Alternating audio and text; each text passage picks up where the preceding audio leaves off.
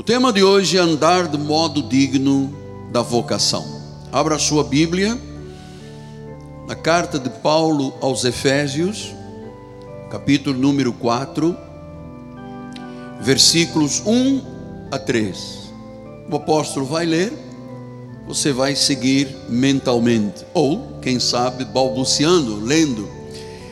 Rogo-vos, pois eu, o prisioneiro no Senhor, que andeis de modo digno da vocação a que fostes chamados, com toda a humildade, mansidão, longanimidade, suportando-vos uns aos outros em amor, esforçando-vos diligentemente por preservar a unidade do Espírito no vínculo da paz. Que esta palavra, que foi o Senhor que a inspirou, não foi escrita por homens, Deus usou a mão, mas na realidade foi vontade do Senhor, foi o Espírito Santo. Essa palavra foi escrita para a igreja de Éfeso, os Efésios, e ela foi escrita especificamente para a igreja Cristo Vive. Eu creio nisso.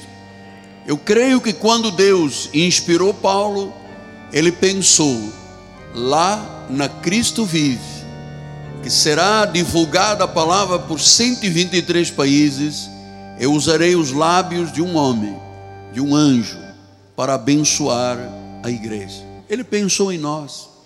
Isso não é um acaso. Ele pensou em nós, Amorim. Vamos orar ao Senhor? Vamos preparar o coração. Oremos a Deus.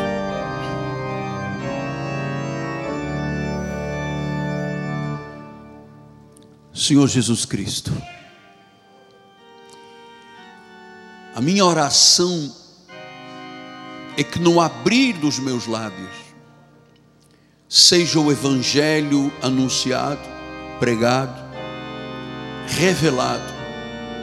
E que esta palavra que não volta vazia se cumpra, transformando, regenerando, gerando um novo viver, trazendo, ó Deus, a existência, aquela posição, aquela identidade espiritual tantas vezes, ó Deus, é desconhecida. Então, Senhor, fala-nos, que nesta hora, muito mais do que a minha voz, seja a voz do Espírito, que a verdade liberte, em nome do Senhor, e toda a igreja diga amém, amém e amém. Muito obrigado, meu bispo amado. Meus amados irmãos, minha família, me dirijo a esta seleta audiência,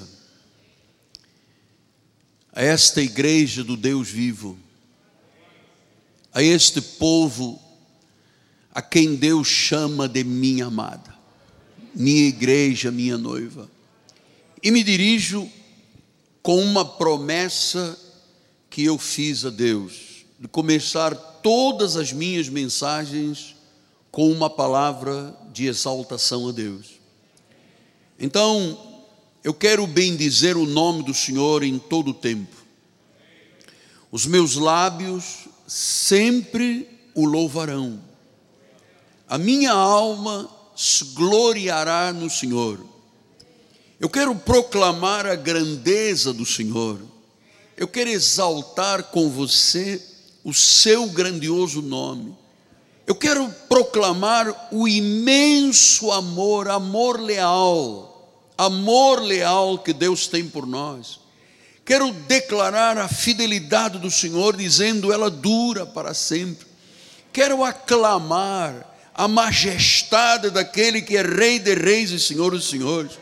Quero dar glórias e honras ao seu nome Quero dizer que todos os atos de Deus são maravilhosos. Quero atribuir a Deus a glória, a força, o império e a majestade. Quero dar glórias a este nome porque Ele é digno. Nós estamos adorando ao Senhor no esplendor do seu santuário. nós estamos anunciando a Sua glória entre as nações, nós estamos as, associando a nossa vida a uma exaltação na Assembleia dos Santos, dos primogênitos, daqueles que têm o seu nome arrolado nos céus. Ó oh, Senhor, reina entre nós. As nações te tremerão, Senhor, e temerão. No teu trono há querubins, há serafins, há anjos, a glória. Grande é o Senhor, exaltado seja, louvado seja o seu nome temível e grandioso, Rei poderoso, amigo da justiça, Ele é santo, santo, santo, santo. E a igreja proclame dizendo: Santo é o Senhor. Santo é o Senhor. Santo é o Senhor. Santo é o Senhor. Então, Paulo, no capítulo 4, Paulo não escreveu capítulos, vocês sabem. Isso era uma carta, é uma epístola. Sociedade bíblica que separou os capítulos e os versículos. Ele começa por fazer uma oração. Lembra-se, nós estamos estudando verso por verso, estamos dissecando, estamos mergulhando, estamos conhecendo que os olhos naturais somente jamais poderiam enxergar. Então ele diz: Eu. Ele começa por dizer: Rogo-vos, pois, eu. Então a primeira coisa que eu devo saber é que quando Paulo invoca a sua presença, a sua vida, ele diz eu. Ele está falando de uma autoridade apostólica consciente. Lembre-se que o que Paulo prega, ele disse: Eu recebi do Senhor. Eu não recebi de homem algum, foi por revelação que eu recebi. Então Paulo diz: Eu. E ele está mostrando aqui que ele é diferente dos demais apóstolos. Os demais apóstolos eram os apóstolos da circuncisão. Eles andaram com Jesus nos dias da sua carne e eles pregavam o que Jesus pregava nos dias da sua carne. Mas ele disse: Eu tenho outras ovelhas que não são deste aprisco e que me convém conduzi-las, que me convém pastoreá-las. Ele estava falando dos gentios, nós que não temos sangue de Israel nas nossas veias. Então, todos os outros apóstolos eram apóstolos focados na pregação antes da ressurreição de Jesus. Paulo pregou o evangelho da incircuncisão que o próprio Deus, quando o arrebatou ao terceiro céu, lhe revelou. Então, esta mensagem do Evangelho da incircuncisão, ou a graça de nosso Senhor Jesus Cristo, tem na pessoa de Paulo o prudente, né, o arquiteto e prudente construtor da igreja. A igreja não tinha fundamentos, até Paulo. A igreja se ligava à sinagoga. E Paulo diz: Eu, como prudente construtor, lancei os fundamentos. Então, a partir dos fundamentos de Paulo, é que a igreja gentílica é alicerçada, é fundamentada. Então ele diz: Eu, um prisioneiro do Senhor. Então ele estava detido em prisão domiciliar, porque ele era um prisioneiro de Cristo e era um prisioneiro por amor a Cristo. Ou seja, Paulo estava detido pela sua lealdade ao Evangelho. Ele estava numa prisão domiciliar porque ele tinha uma visão do reino, da igreja, ele tinha tanto compromisso, ele tinha convicções tão fortes, tão inabaláveis, ele tinha um sentimento tão profundo por Jesus Cristo, que as autoridades achavam que ele era uma peste, que ele era um divisor, que ele era uma pessoa que tinha uma mensagem que mexia com a estrutura é, dos judeus. Então, ele disse aos judeus: você não tem mais que seguir os rudimentos, você não tem mais que seguir os mandamentos de Moisés. Então, quando Paulo pregava, as autoridades se voltavam contra ele, diziam: Este homem está dividindo, é uma peste, está dividindo o povo judeu, está ensinando uma nova doutrina. Então, esta nova doutrina era o que? O evangelho da incircuncisão, o evangelho para os gentios. Lembre-se que quando Paulo, em Gálatas, ele disse isso, eu só estou rememorando, ele disse: Olha, se vier um anjo, ou um de nós, e pregue um evangelho além deste que temos pregado, além da graça, seja o que? Anátema. E ele chegou a dizer aos Gálatas: quem está debaixo das obras da lei, está debaixo de quê? De maldição. Vejam os senhores como é importante eu lhe ensinar isto. Porque a igreja de Jesus, a chamada igreja de Jesus, quando ela é judaizante, quando ela é legalista, ela está debaixo de maldição. Isso é incrível. Está debaixo de maldição. Quem é das obras da lei está debaixo de maldição. Então Paulo disse: Olha, quando as autoridades se levantavam contra ele, ele disse: Eu não mudo a minha confissão. Então ele estava preso, escreveu várias cartas da prisão, e aquilo que nós entendemos é que as suas convicções eram tão inabaláveis que ele estava pronto para sofrer por Cristo. Eu creio que é muito importante eu lhe dizer isto no início da mensagem porque hoje em dia existe um tipo de cristianismo chamado Nutella. Você sabe aquela, aquela Nutella de passar no pão? É feito de quê? De amendoim, não? De, de avelã. Então, sabe um evangelho Nutella? Este ministério da Igreja Cristo Vive é um ministério de raízes, de fundamentos. Nós não temos aqui Nutella, modismos Agora a moda é não sei quem, então vamos fazer essa moda. Agora é a moda. Não, agora, nós temos raízes, nós não somos uma igreja Nutella. Até que Nutella faz mal engorda, então nós somos de raízes, nós somos de fundamentos, nós somos paulinos, nós somos imitadores de Paulo, ele disse: sede meus imitadores, como eu sou de Cristo. Nós baseamos a nossa igreja nas 14 epístolas de Paulo. Então Paulo diz: Eu rogo. Então ele faz uma oração, uma oração de autoridade, uma oração apostólica, uma oração fundamental para a vida cristã. Ele diz: Eu rogo-vos, eu, o prisioneiro, eu, o apóstolo, o profeta da igreja, aquele que recebeu a revelação de Deus, eu faço um rogo, faço um apelo, faço uma oração. Ele disse: que vocês andem de modo digno da vocação a que foste chamados. Então, amados, nós temos que entender esta manhã algo muito precioso. Espero em Deus, amado, que você absorva esta palavra para viver intensamente. Ele disse que a dignidade da vida cristã é em função de um chamado. Então, nós temos um chamado tem que ter uma vida digna. Nós somos um povo santo. Nós somos um povo distinto do mundo secular.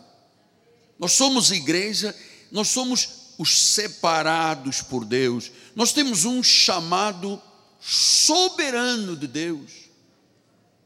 Foi Ele que nos separou, foi Ele que nos chamou, foi Ele que fez esta obra eterna na nossa vida. E Paulo disse: você tem um chamado, você tem uma vocação, você é distinto de todas as pessoas do mundo. Então, se você é distinto e tem uma vocação dada por Deus, foi chamada por Deus, você tem que andar de modo digno. E aqui é que se mostra o que é e o que é o cristianismo. Porque quem é de Deus é porque foi chamado por Ele. Amado, eu vou lhe dizer, eu nunca tive na minha vida, eu vou fazer, já, já fiz 67 anos, daqui a mais faço 100, eu nunca fui capaz de convencer ninguém de nada. Eu vou ter mais de 40 anos quase. Então, eu nunca fui capaz de convencer um membro da igreja de nada. Nunca. Este chamado é de Deus. Se eu estou aqui, é porque Deus me chamou, me deu uma vocação. Se você está aqui, é porque Deus lhe deu uma vocação.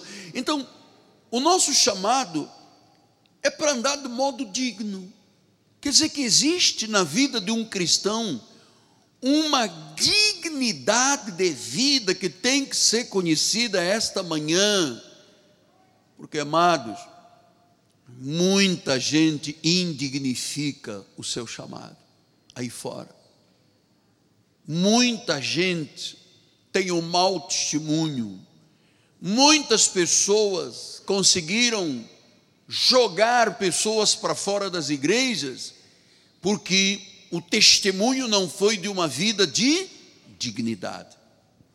Então, Efésios 3,17 diz que nós temos que estar arraigados e alicerçados em amor e um chamado para viver uma vida de forma digna, especialmente nas questões morais. Por isso é que Paulo disse: rogo-vos que vocês vivam de modo digno. Pastor, e qual é este modo digno? Qual, qual é o, quais são os principais preceitos que nós vamos dissecá-los esta manhã, mas só para vocês já saber. Ele diz no versículo 2: Qual é a dignidade? Como é que se prova que uma pessoa tem uma vocação e vive de modo digno? Ele diz: primeiro, com humildade, mansidão, longanimidade e suportando-vos uns aos outros em amor. Aqui estão cinco qualidades morais da vida de um cristão, daquela pessoa que diz: Eu sou salvo, eu sou nascido de Deus, eu tenho uma vocação celestial. Mas antes de entrarmos nisto com profundidade, deixa eu lhe explicar. Ele disse: Uma vocação a que foste chamados, ande de modo digno. O que é uma vocação? Uma vocação é um chamamento. No caso cristão, é o chamamento de Deus, é a escolha divina, é na realidade a nossa predestinação. Quer dizer que se eu cheguei aqui, se você chegou aqui, é porque Deus te deu uma vocação. Deus te deu, fez uma escolha. Deus te predestinou para isto. Então a vocação de um crente é um privilégio. É um chamado de Deus. Fomos remidos pelo sangue de Jesus.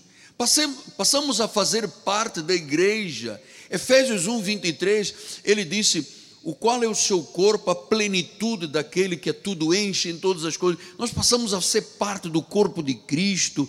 Efésios 3,19, fomos tomados de toda a plenitude de Deus.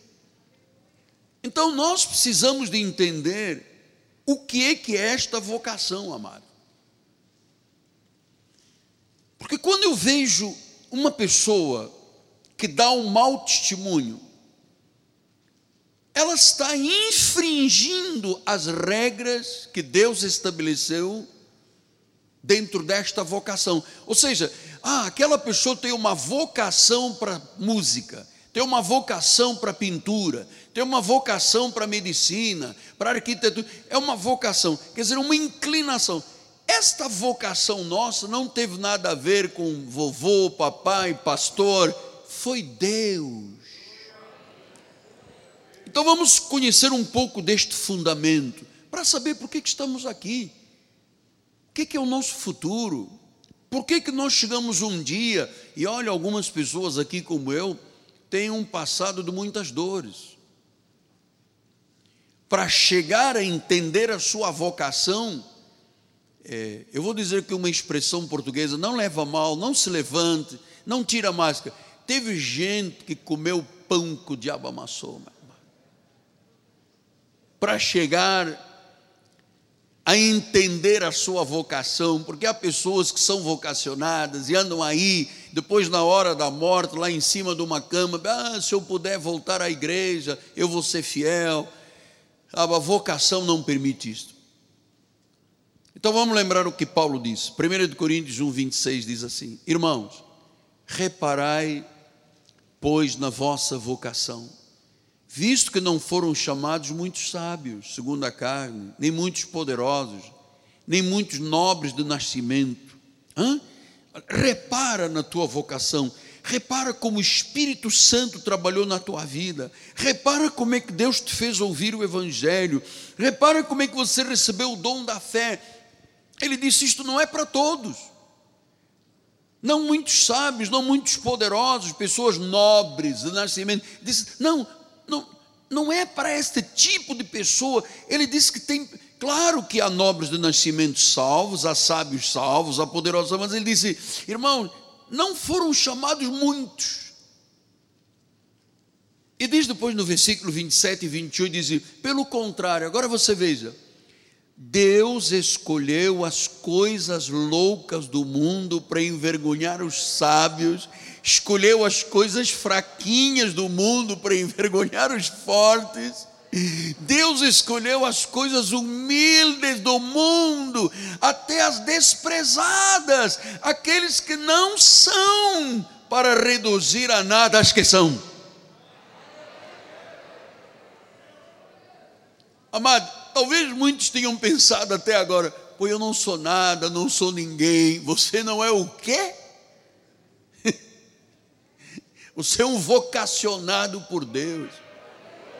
Você é um escolhido do Senhor. Ele diz depois no versículo 29, ele diz assim: afine que ninguém se vanglorie na presença de Deus. Então, a nossa vocação não foi através de sabedoria humana, não foi por causa de uma filosofia grega, da ciência, da sabedoria dos homens. Nós não estamos aqui por causa da lógica, por causa da metafísica, por causa de um sábio, de um poderoso, não. Nós estamos aqui por um chamado de Deus, por uma vocação celestial. Então Paulo disse: repara nisso, amado. Veja quem você era, veja o que Deus fez na sua vida. Olha como é que Deus agiu sobrenaturalmente. No meu caso, você sabe, ah, eu venho de uma família de muito dinheiro. O dinheiro não serviu para comprar minha saúde.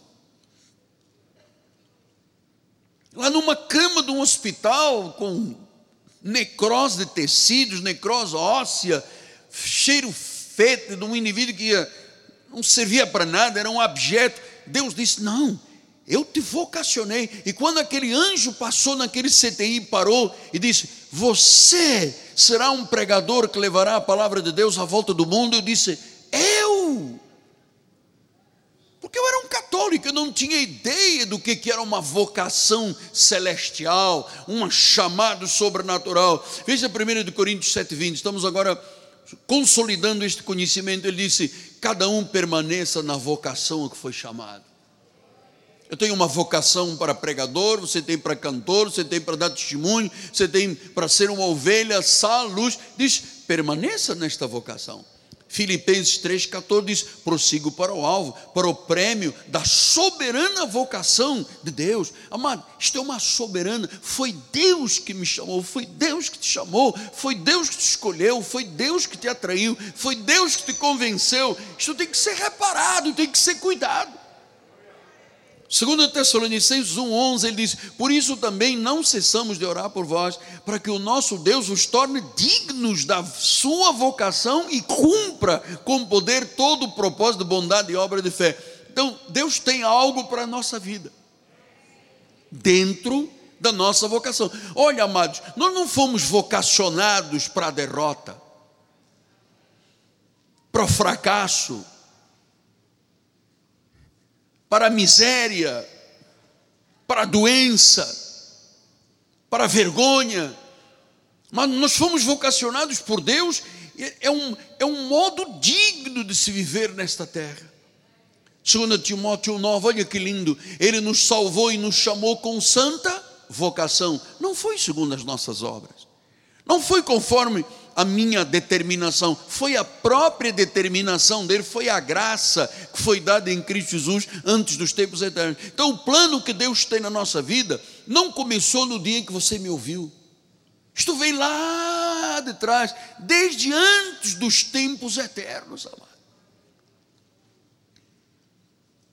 É um plano perfeito, é uma vocação celestial, é uma santa vocação. Hebreus 3:1 diz a palavra do Senhor: "Por isso, santos irmãos, que participais da vocação celestial". Amado, eu queria que você se amasse a este ponto. Que quando você se olhasse, você dissesse: "Puxa, eu sou um cristão porque eu tenho um chamado, eu tenho uma vocação". Tem gente que tem vocação para drogas, para bebida, para murmuração, para mentira, para prostituição, para jogatina, nós temos uma vocação celestial. Quer dizer que estar aqui, estar na igreja, fazer parte do corpo da noiva, é uma vocação, isto é um chamado de Deus. Foi uma determinação de Deus, é um sacerdócio. Segundo de Pedro 1, disse, 10, ele disse, por isso, irmãos, procurai com diligência cada vez maior, amado. Amado, eu vou lhe dizer uma coisa: não leva a vida espiritual de qualquer jeito. Um dia oro, um dia já não tem. Ah, hoje escapou o horário de oração. Ah, deixa para amanhã. Um dia vou à igreja, um dia não vou. Um mês eu acredito, outro mês não acredito. Um dia eu estou comprometido, apaixonado por Deus, sabe, pronto para dar a minha vida. Outro dia, ah, isso não existe, não acredito, isso é coisa do pastor. Não faça isso. Por favor, procura com diligência cada vez maior.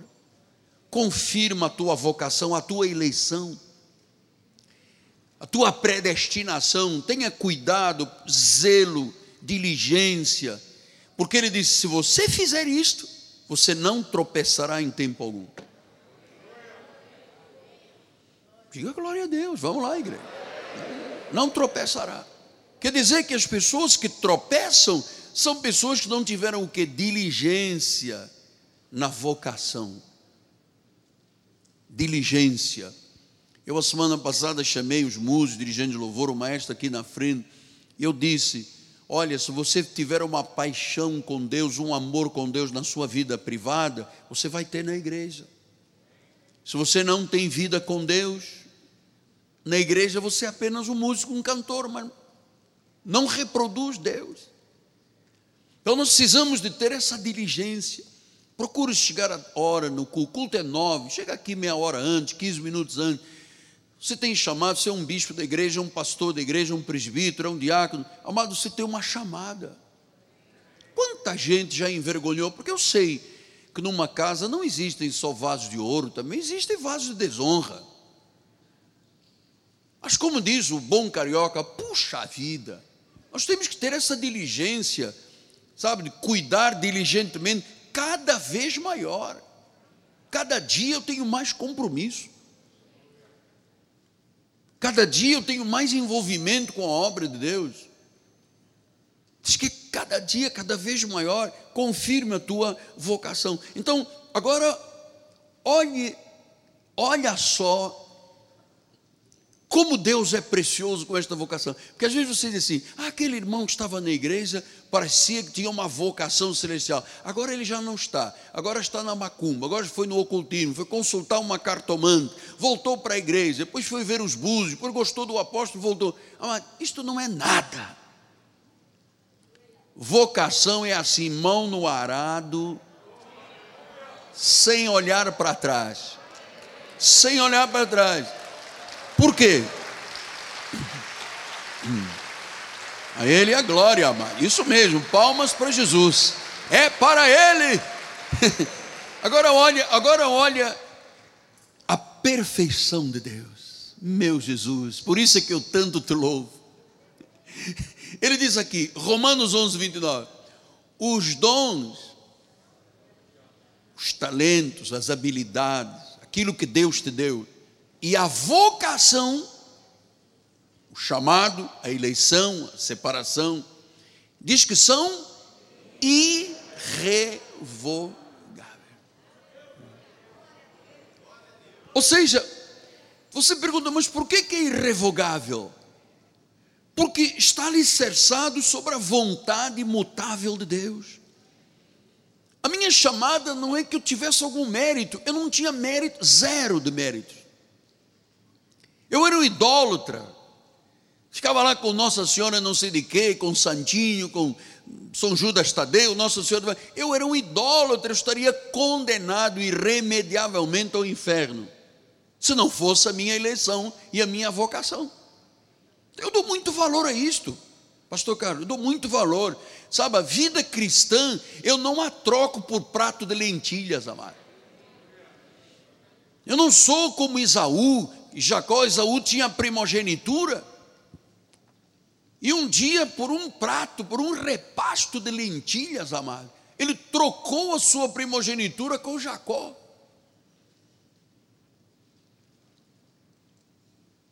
Eu não, eu não troco a minha primogenitura por nada deste mundo, amado. Pastor, mas se parasse aí um carro da Brinks com barras de ouro e dissesse: Eu te dou essas barras de ouro todo, você deixa de ser o pastor da igreja? Jamais! Amado, eu vou lhe dizer: o que vai para a eternidade é o que eu faço aqui, não é o que eu tenho aqui, meu amado. Então diz que isto, os planos de Deus são segundo a sua misericórdia. Deus teve misericórdia de mim. Veja o que, que diz Números 23, 19: diz assim: ah, Deus não é homem para que minta. Isto aqui não é uma trapaça não é um, uma coisa engendrada jeitosamente para nos fazer estar numa igreja para dizimarmos e mantermos a televisão e a rádio pregando o evangelho. Não é isso, não, mano. Deus, quando nos chamou, Ele disse: A tua vocação é a minha vontade, é soberana eu não minto. Hebreus 10, 23, ele diz: guarda firme a confissão da esperança sem vacilar, pois quem fez a promessa é fiel. Hebreus 6, 17 diz: Por isso, Deus, quando quis mostrar mais firmemente aos herdeiros da promessa a imutabilidade do seu propósito, ele jurou. Então, Deus tem um propósito. O propósito e a vocação é celestial, é santa por mais que nós tivéssemos armado, feito ou plantado no passado, isso ficou no passado. Você sabe onde é que está o teu passado? Está no passado. Pastor, mas a vontade que às vezes eu tenho é de ir lá no meu passado e dar uma pescadazinha para ver se vem uma cocoroca do passado. Amado, Deus diz que Miqueias diz que Deus lançou os teus pecados nas profundezas do mar. Está lá no, sabe, na, no, no abissal. Não dá para ir lá todo dia com uma varinha, com um, um camarãozinho, a ver se pesca, porque eu fiz, porque eu aconteci. Está lá, diz que quem está em Cristo é uma nova criatura, as coisas velhas já passaram, tudo se fez novo. Tudo se fez novo. Então, diz que a chamada, a vocação, os dons são irrevogáveis. Isto me dá segurança. Quer dizer que uma vez filho, filho para sempre. Uma vez ungido, uma vez em Cristo, Cristo para sempre. Uma vez perdoado, porque os dons, los dones, a chamada é irrevocável. Quer dizer que ninguém pode me tirar o que Deus deu? Ninguém. Pastor, mas há possibilidades de eu desfazer e revogar o que Deus fez em mim? Never. A chamada é de Deus, o dom é de Deus, a chamada é de Deus, a vocação. E você sabe que, eh, vamos voltar lá em Efésios 4:1, por favor. Diz aí, Ó eu, prisioneiro do Senhor, que andeis do modo digno, a que foste chamados. Quer dizer que quando Deus chama uma pessoa, isto é irresistível. É irresistível. Eu estava lá numa cama morrendo apodrecida em vida. Tem nego que está lá no fundo do poço, amado.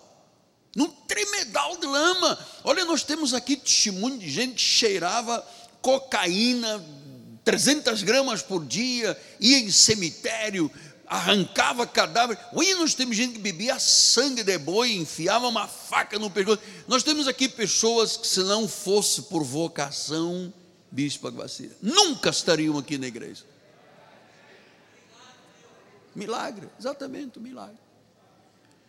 É irresistível. Por isso é que João 15, 16 diz: Não fostes vós. Aleluia. Diga assim: Não fui eu. Não fui eu. Não fostes vós que me escolheis. Pelo contrário, rapaziada, eu vos escolhi. Eu vos chamei. Eu vos dei uma vocação santa, vocação para ser de Deus, para ser santo. Não é para envergonhar o nome do Senhor, não é para dar mau testemunho, não é para ficar vendo o que, que o Google diz contra o dízimo, contra a igreja, contra os pastores. Não, é santo. Quer dizer que quando eu acordo, o Senhor me acorda, madrugada, aquele encontro de intimidade, amado, vou lhe dizer um negócio: se não fosse Deus, eu não teria essa capacidade. Isso é uma vocação. Agora vamos à chave da questão. Jesus é precioso, amado. Eu, eu, cada dia eu vivo assim, mais apaixonado. Olha só o que ele diz: andeis de modo digno, 4, 1 outra vez, bispo. Andeis de modo 1. Ande, aí, andeis de modo digno da vossa vocação. Então agora nós vamos saber o que, é um crente legítimo, vocacionado, que anda de modo digno? Eu volto a lhe dizer com muito respeito: eu fico para morrer quando eu ouço um mau testemunho. Ah, aquela irmãzinha bateu, aquele marido bateu, fez a coisa. Me saem os cabelos, amado. Porque eu sei que viver o cristianismo é obrigatório, é implícito, tem que viver de modo digno. Não posso ser um tico-tico no fubá. Um dia sou crente, um dia não estou, um dia amo, um dia não amo. Isso não é crente de nada. Se o diabo também é crente dessa forma. Também acredita. Não treme, nem teme, mas acredita. Então, Paulo diz: o que é andar de modo digno? Por favor, é, fique tranquilo, porque quando eu estou pregando, eu não estou pensando numa pessoa. Uma vez um irmão saiu aqui da igreja e a esposa veio me dizer: Ah, porque o senhor falou um negócio. E ele perguntou para mim: Quem é que foi contar a minha vida para esse homem? Deus, quem foi contar? Eu não saio de casa, cara. É casa, igreja, igreja em casa. Se eu nasço para ir laureando o queijo, ainda poderia ouvir alguém. Mas nem telefone eu aceito quando é fofoca. Quem é contou isso para ele? Foi você? E a esposa diz: Não, como é que ele, como é que ele falou essas coisas? Vai, vai perguntar a ele e a Deus, amado. Então, o que é andar de modo digno? Vamos lá voltar 4:2. Ele diz: toda não um pouquinho, só um chazinho de humildade. Toda a humildade, toda a mansidão, toda a longanimidade, todo suportar uns aos outros em amor. Agora vamos parar aqui um pouquinho. Porque uma das coisas que fazem as igrejas sofrer muito é a falta de humildade das pessoas. O que faz às vezes um casal sofrer, a falta de humildade ou do marido ou da esposa que vai pisando, vai achando. Então, humildade o que é? Você sabe que esta palavra humildade, que Paulo diz, a tua vocação implicitamente tem, primeiro, tens que ser humilde. Você sabe que esta palavra humildade era muito desprezada no mundo passado, nos tempos de Cristo, porque eles achavam que uma pessoa humilde era uma pessoa servil, subserviente, abjeta. E quem trouxe e evidenciou o significado da palavra verdadeiramente, a palavra humilhar-se ou humildade ou humilde foi o próprio Cristo. Porque as pessoas achavam que, ah, ele é um humildezinho. Ou seja, não é nada, é um objeto. E Jesus diz em Filipenses 2,5: Ele disse: Tendo em vós o mesmo sentimento que houve também em Jesus, em Cristo Jesus, Ele, subsistindo na forma de Deus, não julgou com usurpação ser igual a Deus, antes a si mesmo se esvaziou, assumiu a forma de servo, tornou-se semelhança dos homens, reconhecido em figura humana, e a si mesmo se humilhou, tornando-se obediente até a morte. Então, esta palavra humildade, amados, é essencial no cristianismo. E para você compreender o significado da tua vocação, que começa com humildade, você tem que saber o que é o oposto à humildade. O oposto à humildade é orgulho, é soberba. E o que, que faz o orgulho e soberba dentro de uma família, ou dentro de uma igreja, ou dentro do que for, um grupo? Discórdia. Então, quando você vira um casal em discórdia, uma igreja em discórdia, uma empresa em discórdia, pode acreditar, ali está gente orgulhosa e soberba.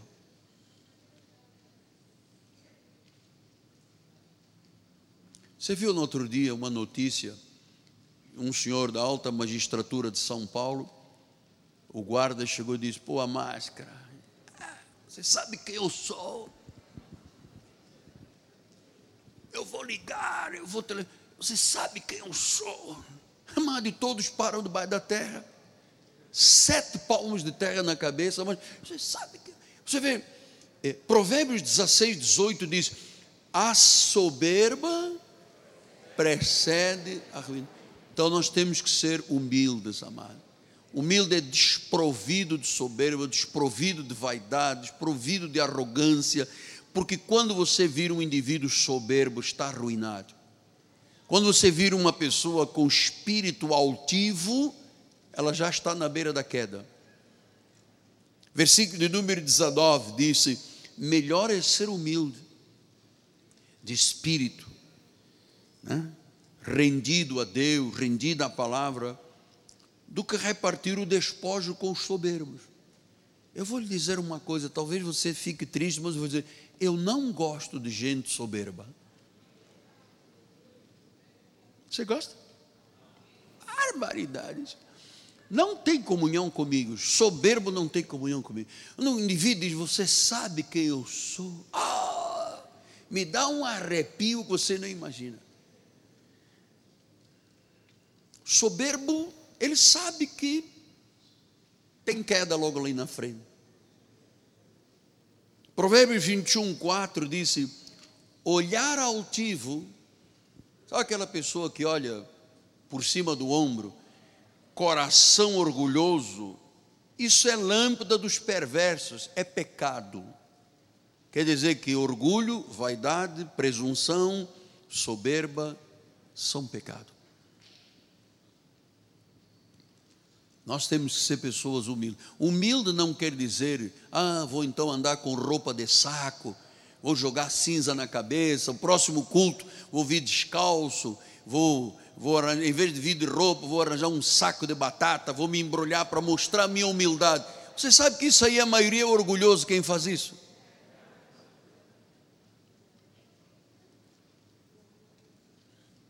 A humildade, amado, é uma simplicidade. O indivíduo pode estar com uma camisa polo de 10 reais, ou num terno do uh, Givenchy, ou sei lá de quem, ele, ele não quer ser superior aos outros, ele não pisa nos outros, ele, ele olha a esposa como a parte mais fraca, ele, ele ama a esposa, a esposa é submissa ao marido.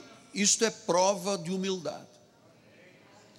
Quando você vir um casal de arranca-toco, pode escrever, ali tem soberba e vaidade. É pecado. Se é pecado, não faz parte da nossa vocação. Eu gosto muito de uma pessoa humilde, humilde de, Jesus disse isso, bem-aventurados humildes de coração. Eu nunca quis mal para outra pessoa na minha vida, nunca. Eu quero o bem das pessoas. Eu nunca quis me sentir maior do que nada, porque eu não sou nada, amado. sou pó. Eu estou aqui cheio de dores nas pernas, quase não consigo ficar de pé. Vou ter agora espaço para a vaidade do meu coração. Sim, mas toma, o senhor está aqui com centenas de pessoas. Tá porque Deus as vocacionou e as chamou. Por mim não estaria aqui, ninguém sabe. Eu nunca poderia pegar num telefone e dizer, eu te convenço, venha à minha igreja. Não viria. Isto é uma vocação, é uma chamada santa. Então, amado, a humildade é fundamental. Pastor tem que ser humilde, não pode ser ganancioso. O crente tem que ser humilde. Amado, você não imagina as brigas já acontecerem no parque de estacionamento. Chegar um bispo, um homem de idade, tem quase 300 anos o bispo que está lá na. Irmã, a senhora pode fazer o favor, arruma o carro só ali na lista, tem uma linha. É, eu sou dizimista. Está vendo isto aqui, é a chave do meu carro? Tira, tira no chão. Eu não vou. Se me obrigarem eu sair da igreja, eu vou para a Universal.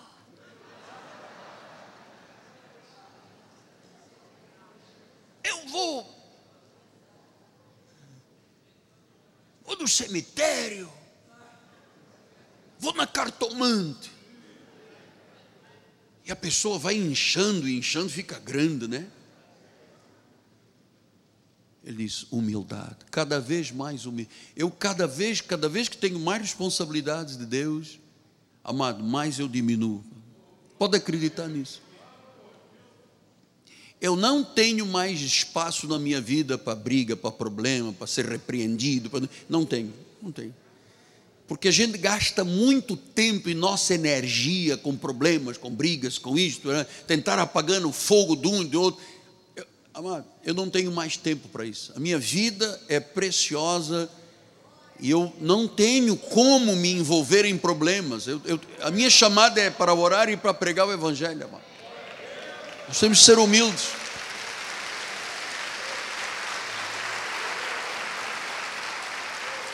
Você veja, até a questão da máscara, os primeiros dias aqui, e irmão dizia: Eu não vou pôr a máscara pode chamar, se o apóstolo é homem, vem aqui. Eu tenho seis filhos, você pensa que eu sou o quê?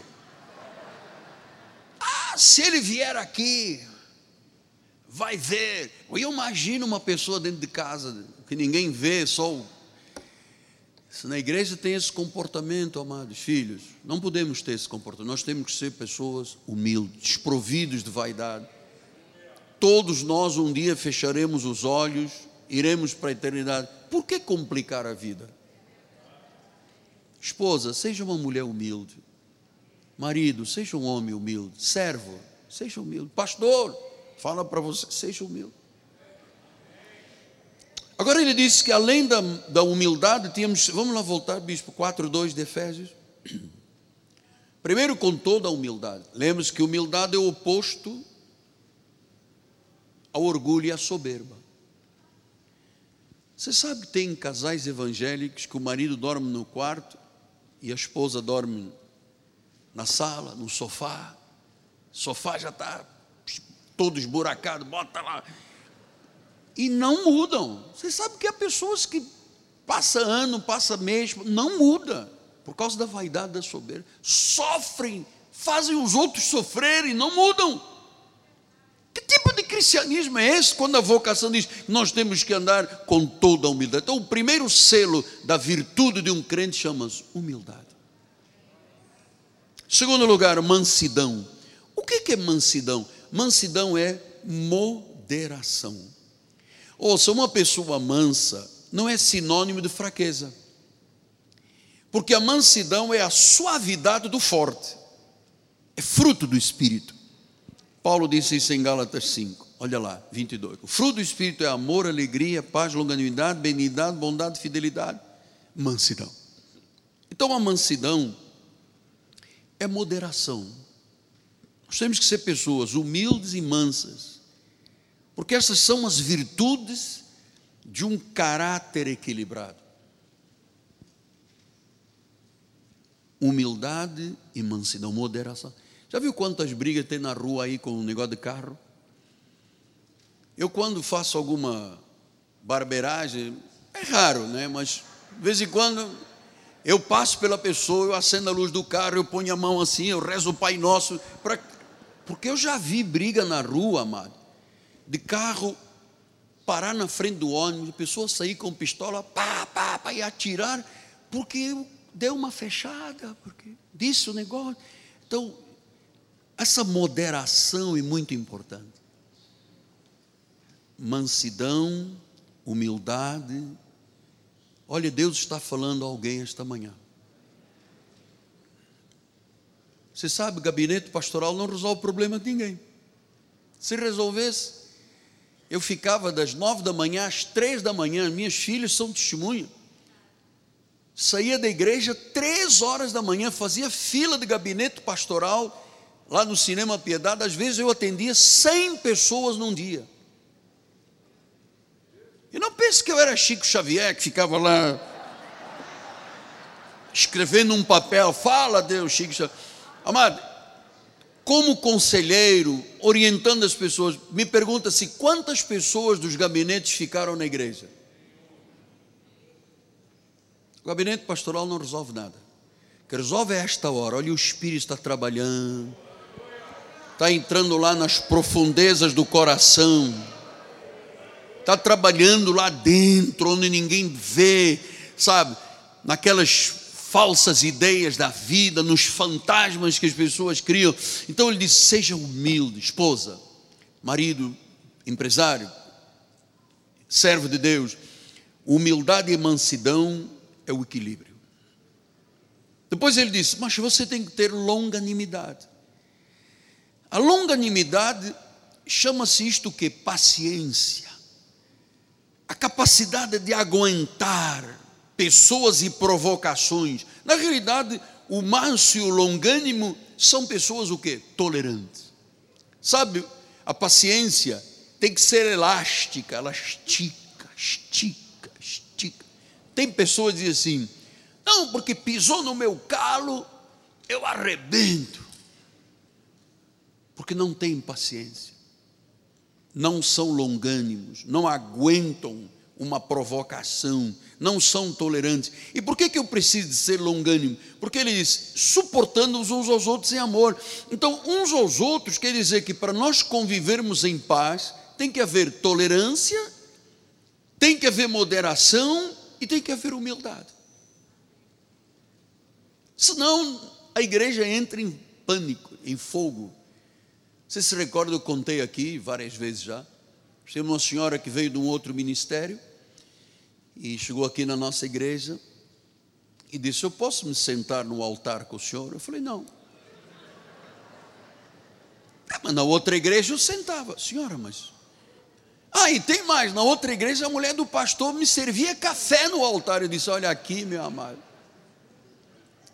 vais morrer de fome e de sede, porque como você vai sentar no altar? Jesus disse isso: você quer ser o primeiro, seja o último. Quando fores convidado numa festa, não te sentes nos primeiros lugares, senta lá atrás. Senão vem o dono e te envergonha e manda passar lá para trás. Então, é, nós temos que ter essa esse suportar, essa capacidade de convivermos tolerantemente uns com os outros, na família, em casa. E qual é o, o grude disso tudo? Como é que isso tudo se une? Diz que é amor. Então, o amor é a coroa, é a soma das virtudes: humildade, mansidão, longanimidade. Então, nós temos que procurar de forma construtiva, querermos o bem-estar do próximo. Colossenses 3,14 diz: acima de tudo, porém, esteja o amor. Ele é o vínculo da perfeição. Quer dizer que quando existe amor, apóstolo, mas espera aí, só uma pergunta. Eu não sou humilde, eu, tenho, eu reconheço, eu já, em casa eu brigo com todo mundo, no emprego eu brigo, na igreja eu brigo, sabe, eu não sou tolerante. Como é que Deus pode fazer? Primeiro, se você reconhece, já é uma boa é uma boa dica, é verdade? Depois é em oração. Senhor, eu sou uma pessoa intolerante, sou vaidosa, sou soberbo, sou, trabalho o meu espírito, trabalho a minha mente. Deus vai dando oportunidades e vai trabalhando na nossa vida, meu. Então, ele disse que quando eu tenho a capacidade de suportar alguém, sou tolerante. Olha, há pessoas que não podem ser amadas, só podem ser suportadas. Diz que é, o amor é o vínculo. O amor é que une a humildade, a mansidão, a longanimidade e a capacidade, a tolerância de suportar. Eu vou lhe dizer que são 41 anos pastorais do que eu já tive que suportar. A graças a Deus, Deus me deu a capacidade de suportar. Em amor. Suportar em amor.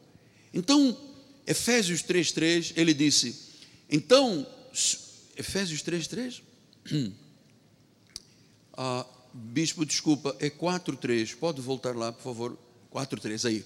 Esforçando-nos diligentemente para preservar a unidade do Espírito. Então, eu tenho que me esforçar para ser humilde, para ser manso, para ser longânimo, para suportar em amor, porque é isto que nos vincula a todos na igreja, nas nossas casas, nossas famílias, na paz.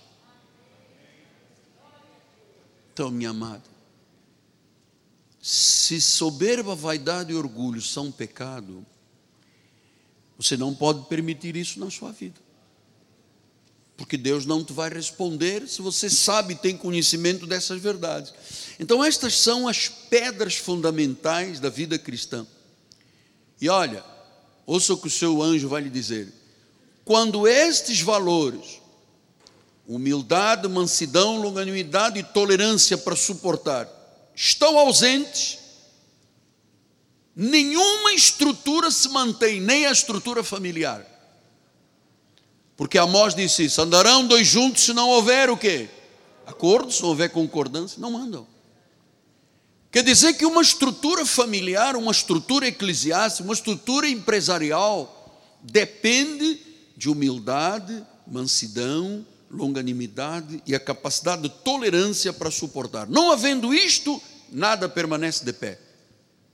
A base sólida de uma vocação cristã passa por estas virtudes. Então, são elas que produzem pensamentos positivos na vida, pensamentos de vitória, pensamentos de abundância, pensamentos do favor de Deus, pensamentos de esperança, pensamentos bons, pensamentos puros, pensamentos excelentes, pensamentos maravilhosos.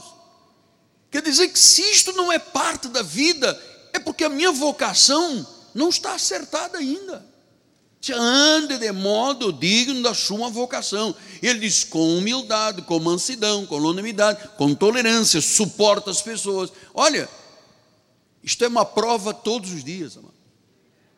Isto é prova todos os dias da nossa vida.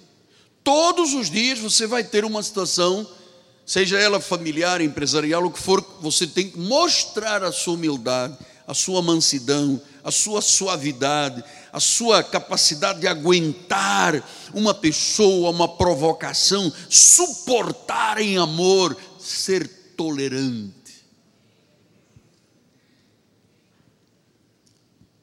Você se lembra que na carreira do profeta Elias, é, Deus proporcionou ao profeta Elias algo fascinante. Ele viu muitos milagres, muitas maravilhas. E o pupilo dele, que era Eliseu, também testemunhou estes milagres. E quando estava se aproximando o fim da vida de Elias, antes dele ser arrebatado, Elias perguntou a Eliseu e disse: Olha, o que, que você gostaria de receber? E em 2 Reis 9, diz a palavra do Senhor: Vendo eles passado, Elias disse a Eliseu: Pede-me o que queres que eu te faça antes que seja tomado de ti. Disse Eliseu: Peço que me toques por herança uma porção dobrada do teu espírito, não é do Espírito Santo, do teu espírito, da tua capacidade, da tua autoridade. E diz o versículo número 10: Tornou-lhe Elias, dizendo: Dura coisa me pediste, todavia, se me vires quando eu for tomado, assim se fará. Se você não me vir, você não terá essa porção dobrada. Se você tiver esta visão, você vai ter. Versículo 11: Indo eles andando e falando, eis que um carro de fogo com cavalos de fogo separou um do outro. Elias subiu ao céu num redemoinho. O que vendo Eliseu? Ou seja, Eliseu teve esta visão, clamou: Meu pai, meu pai, caros de Israel, seus cavaleiros, e nunca mais o viu. E tomando as suas vestes, rasgou-as em duas partes. Versículo 13. Então levantou o manto que Elias deixara cair, voltando-se, pôs à borda do Jordão. Versículo 14: Tomou o manto de Elias, deixou cair, feriu as águas, disse: Onde está o Senhor, Deus de Elias? Quando ele feriu, as águas se dividiram e Eliseu passou. Um primeiro milagre. Por quê? Porque ele teve a capacidade de ver. Olha, amado, não é ver com olhos da carne, porque nós não andamos pelo que vemos na carne, nós andamos pela fé. Então eu tenho agora cinco minutos para lhe dizer: se você conseguir ver, se você conseguir visualizar no teu coração e na tua mente, se você tiver olhos espirituais iluminados, isto que se tornou realidade na vida de uma vida de Eliseu, uma vida de milagres, vai ser parte da tua vida. Você é capaz de ver esta manhã que a vitória já está aí na tua vida? Olha, Deus vai nos colocar num nível a todos nós. Então, não fique olhando para o chão, Olhe para as possibilidades de Deus, não perca as coisas grandiosas de Deus, comece a enxergar agora, comece a ver agora. Se você for humilde, manso, se você for tolerante, se você andar segundo a vocação de Deus, comece a enxergar a tua casa, a tua empresa, a tua família, a tua felicidade. Olha, amado, vai acontecer. Comece a ver o seu futuro. Elias disse a Eliseu: Eliseu, se você vir, vai acontecer. Comece a ver o seu futuro. Você é um homem forte, você é uma mulher forte, saudável, feliz, uma vida cheia de bênçãos, uma vida cheia do favor de Deus. Comece a enxergar que você vai ver. E eu sei que quando se diz estas verdades, é porque entre nós há alguém, ou quizás assistindo pela internet, que está sendo tentado em desistir. Desistir da vida espiritual, desistir do seu casamento, desistir da sua carreira, desistir de estudar, desistir de sonhar. Então, amado, isto é uma atitude de derrota. Porque quando você começa a sentir que vai desistir, é porque o inimigo quer te puxar para baixo. Aí a primeira coisa, a pessoa começa a sentir pena dela mesma.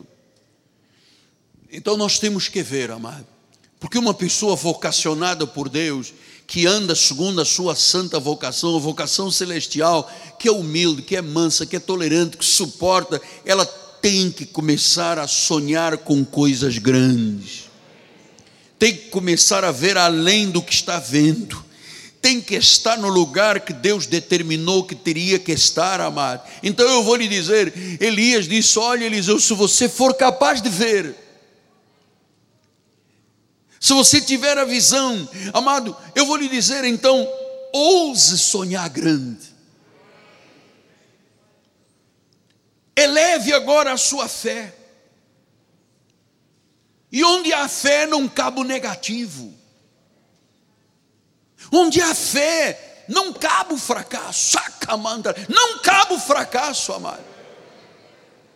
Então eu quero desafiar-te esta manhã a seres o melhor, o melhor que você puder ser para que Deus te leve a uma nova altura de vida. Comece a imaginar coisas boas acontecendo.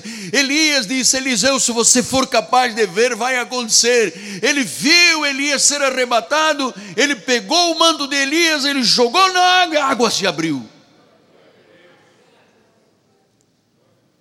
Amado, você está aqui numa igreja de sabedoria. Provérbios de Salomão 13, 20 diz: Quem anda com os sábios será mais sábio. Mas o companheiro do insensato vai se tornar uma pessoa que má. Às vezes tem um crente bom, começa a andar com o insensato, ele se torna mau. Às vezes um menino criado na igreja começa a andar com pessoas insensatas, se desvia. Então, quando você anda com sábios, você se torna mais sábio. E a sabedoria hoje está dizendo humildade, mansidão, tolerância, suporte, isso é vocação. Então associe-se com os sábios, amado. Associe-se com as pessoas bem-sucedidas. Você vai ser bem-sucedido. Cerque-se de pessoas de fé. Voe como uma águia esta manhã. Não fique ciscando como galinha que fica ciscando, amado. Comece a ver-se agora recebendo coisas boas de Deus. Espere o favor de Deus. Coopere com Deus, amado. Pense na sua prosperidade. Pense na sua promoção pense que Deus tem grandes coisas para você, mas apóstolo, isso não é teoria, não, é Deus que está falando ao teu coração. Amado, você vai chegar a lugares que nunca imaginou nem sonhou na vida. Eu creio eu vou ver esses testemunhos, vão chegar aqui todos os dias. Então, amado, você chegará a lugar que nunca imaginou, que nunca sonhou. Onde eu sonhei algum dia que eu estaria num altar de uma catedral, amado. Até que eu sonhei algum dia que eu teria mais de 170 livros publicados. Um dia eu sonhei que teria credibilidade dada por Deus em 123 países. Cara, eu também sou pó como você é pó.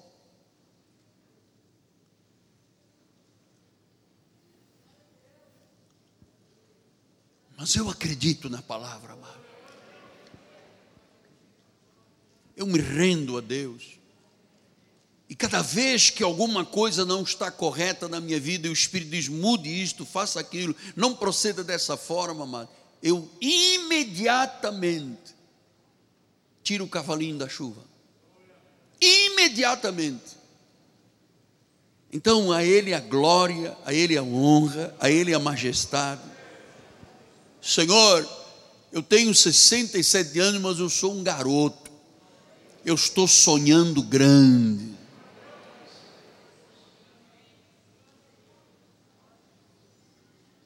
Eu acredito nas coisas maravilhosas de Deus. Senhor, eu vim buscar refúgio debaixo das tuas asas. Diz que as obras das nossas mãos terão recompensa. Eliseu, se você vir, vai acontecer. Então, que os teus olhos da fé comecem agora a ver Pastor, o meu sonho era ter a minha casa própria, meu negócio, meu empreendimento, restaurar minha empresa, restaurar minha família, restaurar a minha dignidade, o meu nome. Eu quero avançar, eu quero conquistar. Se você for capaz de ver pelos olhos da fé, isto vai acontecer, olha, prontamente, rapidamente. Ele diz prontamente, rapidamente. Eu não quero esperar aqui 796 anos não, não quero, eu, eu quero, eu quero agora ver a glória de Deus. Eu quero ver agora a tua cura em nome de Jesus. Eu quero ver o milagre sobre as nossas vidas. Eu quero ver o favor de Deus sobre a tua vida, sobre a minha vida em nome de Jesus, Pai.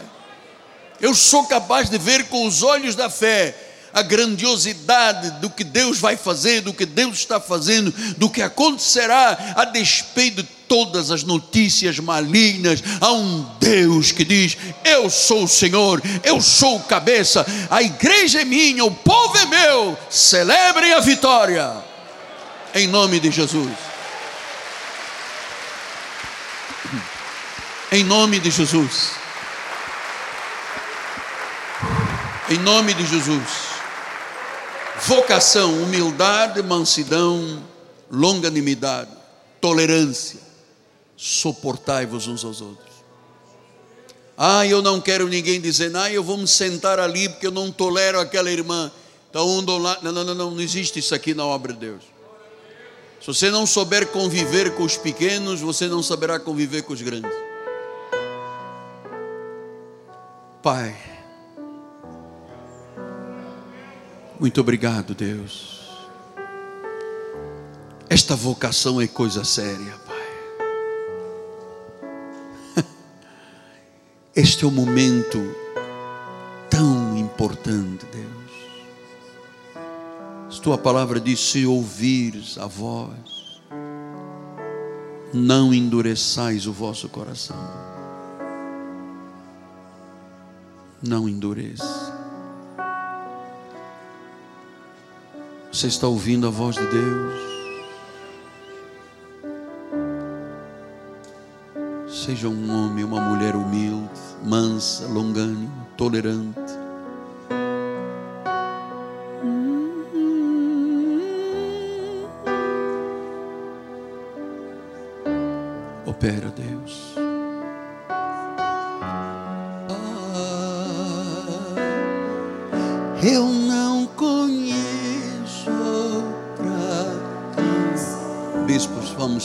ceia do Senhor.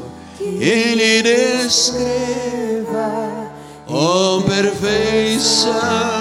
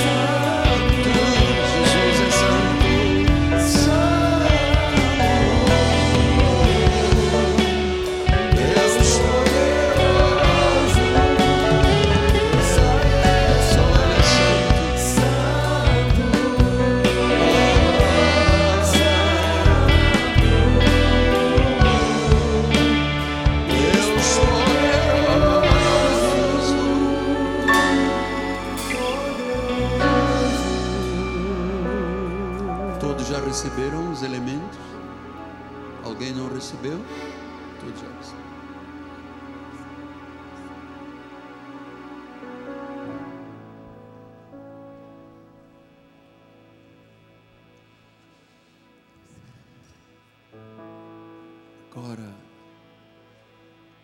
a hora da intimidade com Deus. Você que está em casa, o seu pedaço de pão, o seu cálice, suco de vinho,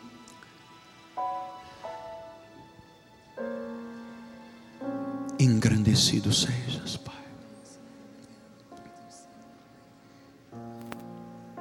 tomaste sobre ti, Senhor, o castigo, a dor, a maldição, a doença, a enfermidade.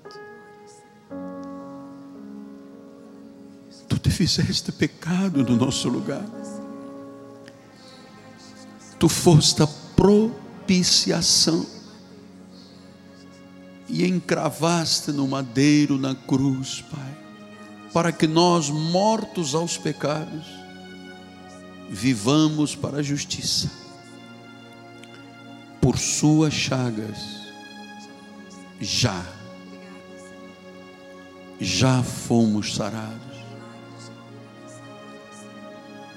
Esta é a hora de vermos, se você vir com os olhos da fé. Como Moisés que disse que via o invisível. Veja o milagre, a veja o seu corpo forte, do alto da cabeça à planta dos pés, sem nenhuma sequela, a do alto da cabeça, a tua mente saudável, lúcida, tua cuidado visual perfeita, os marcadores de sangue regulares, a tua laringe, faringe, esôfago, estômago, fígado, pâncreas, baço, rins, coração, pulmões, cérebro, em perfeita vitória, saudáveis, o Senhor te saciará com longevidade, Pai. Receba aí, seja capaz de ver. Daqui a 10, 20, 30, 40 anos, saciado com longevidade. Eu abençoo o pão. Jesus, naquela noite, tomou o pão, abençoou, partiu e disse: Este é o meu corpo.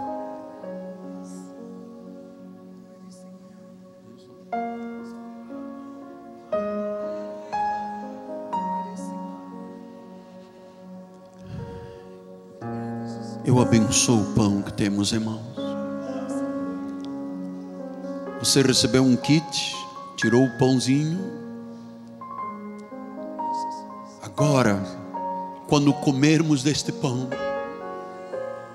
as chagas de Cristo já, já, veja isso, já, já aconteceu. Fé, já aconteceu o milagre. Comamos todos até que ele volte. Este é o corpo de Cristo.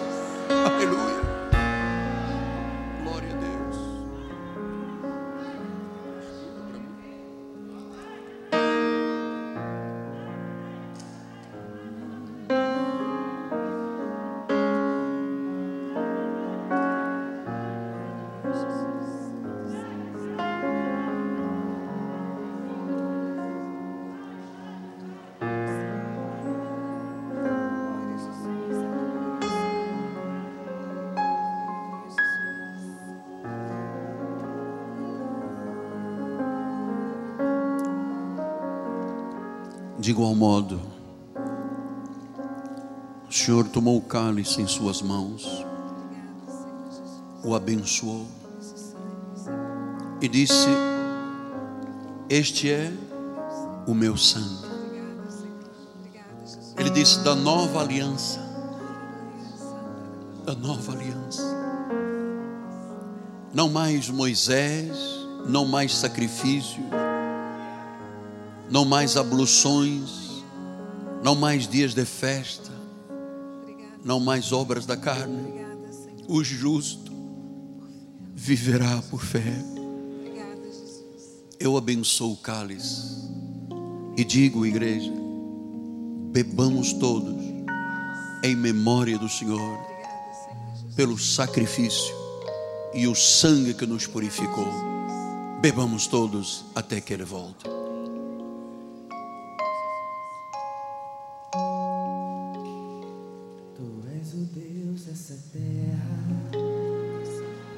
o Rei deste povo. És o Senhor da nação. Tu és, tu és a luz deste mundo. O cálice é descartável. Se você quiser levar para casa, pode. Se não, pode descartar aqui na igreja. Se você já entregou, fique de pé. Oh.